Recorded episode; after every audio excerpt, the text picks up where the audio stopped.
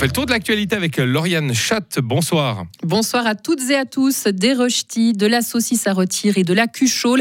Impossible de se tromper. Nous sommes bien en Suisse et c'est le menu du 1er août que propose la Société des Dames de Hauteville. Elles organisent demain un brunch à la ferme de Bertrand Jacquat à Écuviance. Les préparatifs ont commencé il y a près de deux mois. Place désormais à la touche finale, la mise en place des tables et des décorations dans la grange qui va accueillir les hôtes.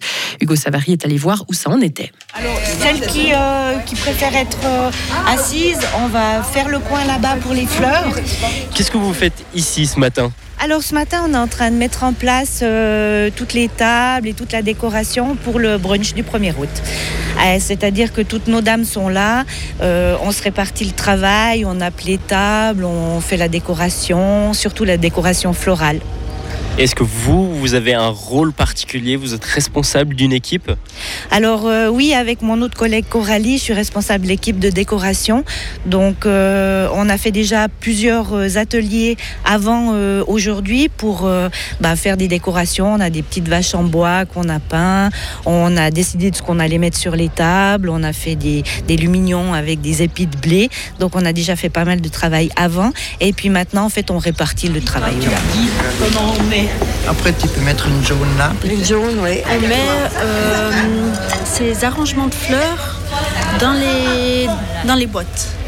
Puis on fait que ça soit euh, joli et puis on va égayer avec un peu de verdure et puis euh, ensuite on va les suspendre contre le mur.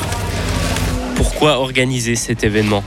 Alors, euh, pour ma part, c'est vraiment de pouvoir mélanger euh, toutes les personnes, que ce soit de la ville, la campagne, euh, qui viennent même de l'étranger, parce que j'ai eu des réservations de la France, donc qui vont venir. Et puis, bah, ce mélange, je trouve ça pour moi que c'est- bien.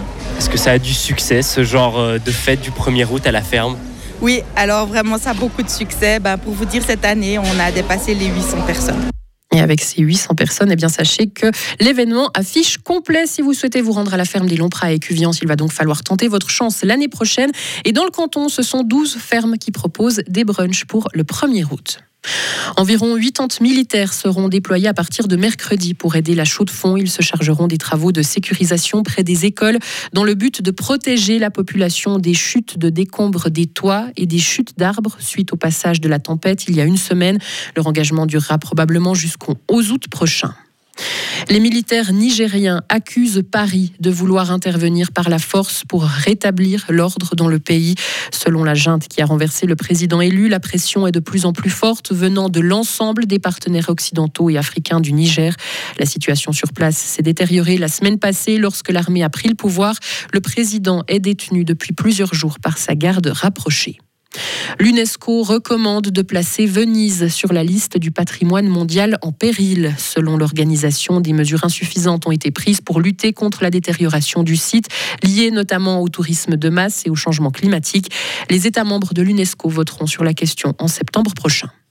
Plus de 5500 Lamborghini ont été vendus au premier semestre de l'année. Un record de vente est ainsi battu juste avant le passage au moteur hybride de la marque.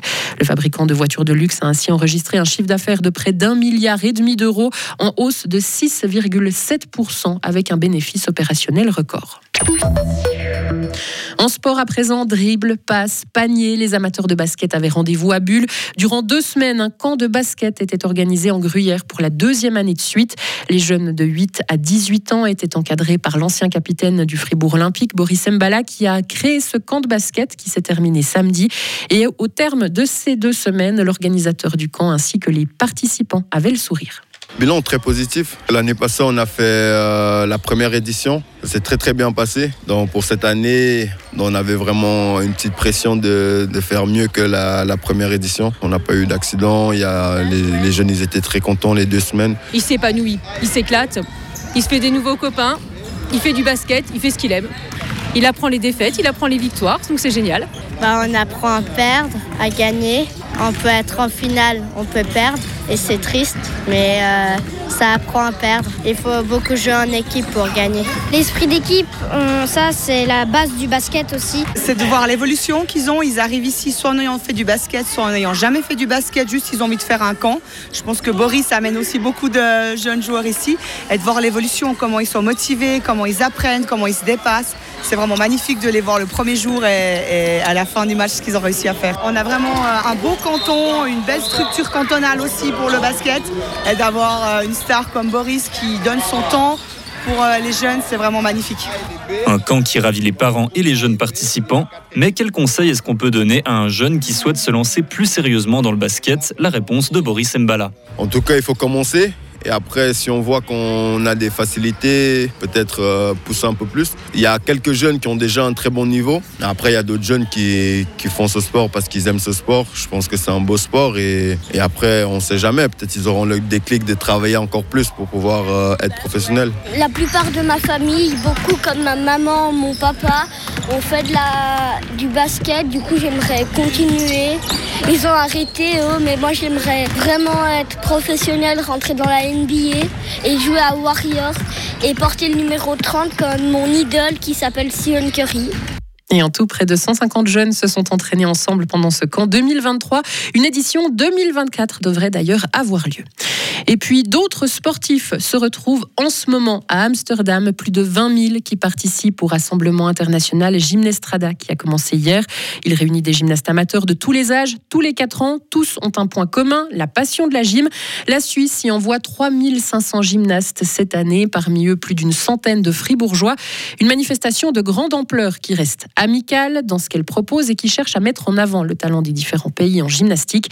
Jérémy Coco, responsable des athlètes de Fribourg pour cette édition 2023. C'est une semaine de, fête en fait de gym où euh, toute la journée euh, les, des groupes du monde entier se produisent, montrent leur gymnastique. Il y a aucune note, c'est simplement euh, voilà, c'est spectacle pendant une semaine. Et puis les soirs, on a des soirées nationales pour les grandes délégations. Typiquement le lundi, ben, c'est la soirée suisse. Et puis ça se finit le vendredi soir par le gala de la Fédération internationale de gym ils sélectionnent un groupe, si possible le meilleur groupe du pays pour faire une soirée d'une heure et demie spectaculaire.